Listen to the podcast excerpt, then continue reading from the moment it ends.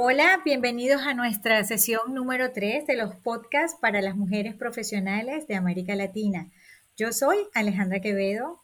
Hola, yo soy Mauricio Cantor, líder de servicios para la región andina. Ale, cuéntanos qué tenemos para hoy. Hola Mauricio, bueno, el día de hoy vamos a tener a dos invitadas muy especiales. Tenemos a Zuli Laverde, que es gerente del programa de canales para América Latina de Rockwell Automation desde Colombia. Hola Zuli. Hola Alejandra, hola Mauricio, muchas gracias por esta invitación. Gracias, Zuli. Y también contamos desde México con Cecilia Díaz, que es gerente de ventas eh, para Rockwell Automation México. Hola Ceci, ¿cómo estás? Hola Ale, hola Mauricio, muchas gracias por el espacio, todo bien por aquí.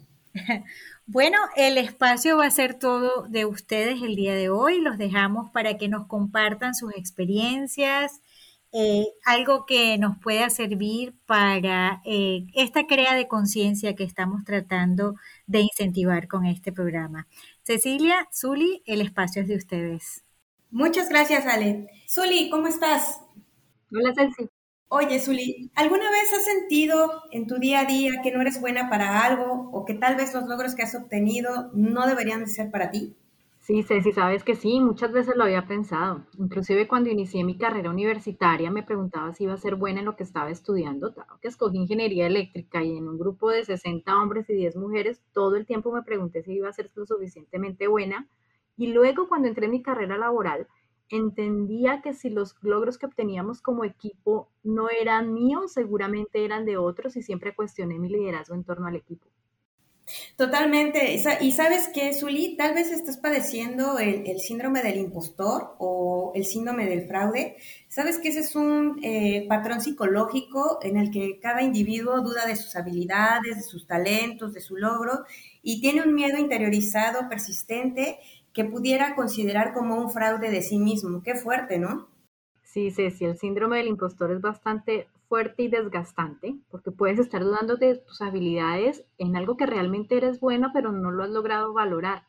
¿Esto pasa solamente en el ambiente laboral o también pasa en el ambiente personal?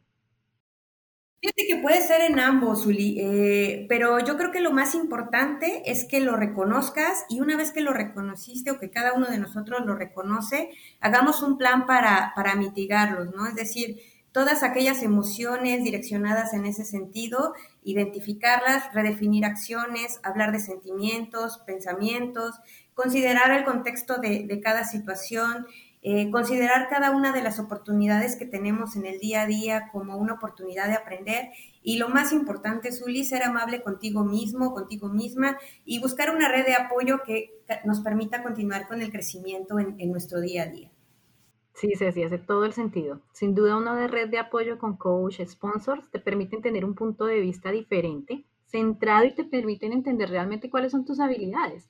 Puede pasar que en algunas ocasiones efectivamente no tengas esa habilidad, como la mía, por ejemplo, para bailar, definitivamente no la tengo, pero seguramente sí tengo habilidades de procesamiento de datos y si sí la tengo, tengo que concientizarme de que la voy a manejar y no debería dudar más de ella.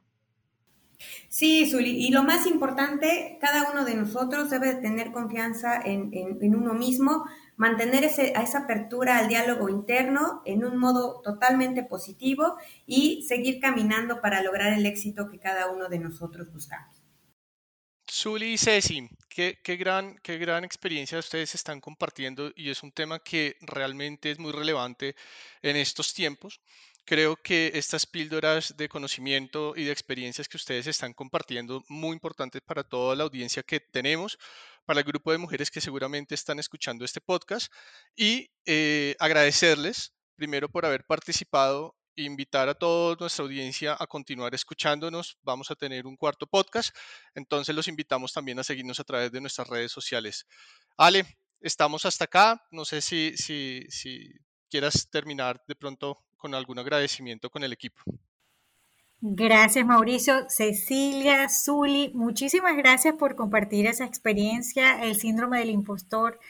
Muchas de nosotras y, padecemos el síndrome sin darnos cuenta. Con estas píldoras yo creo que vamos a poder enfrentarlo, superarlo.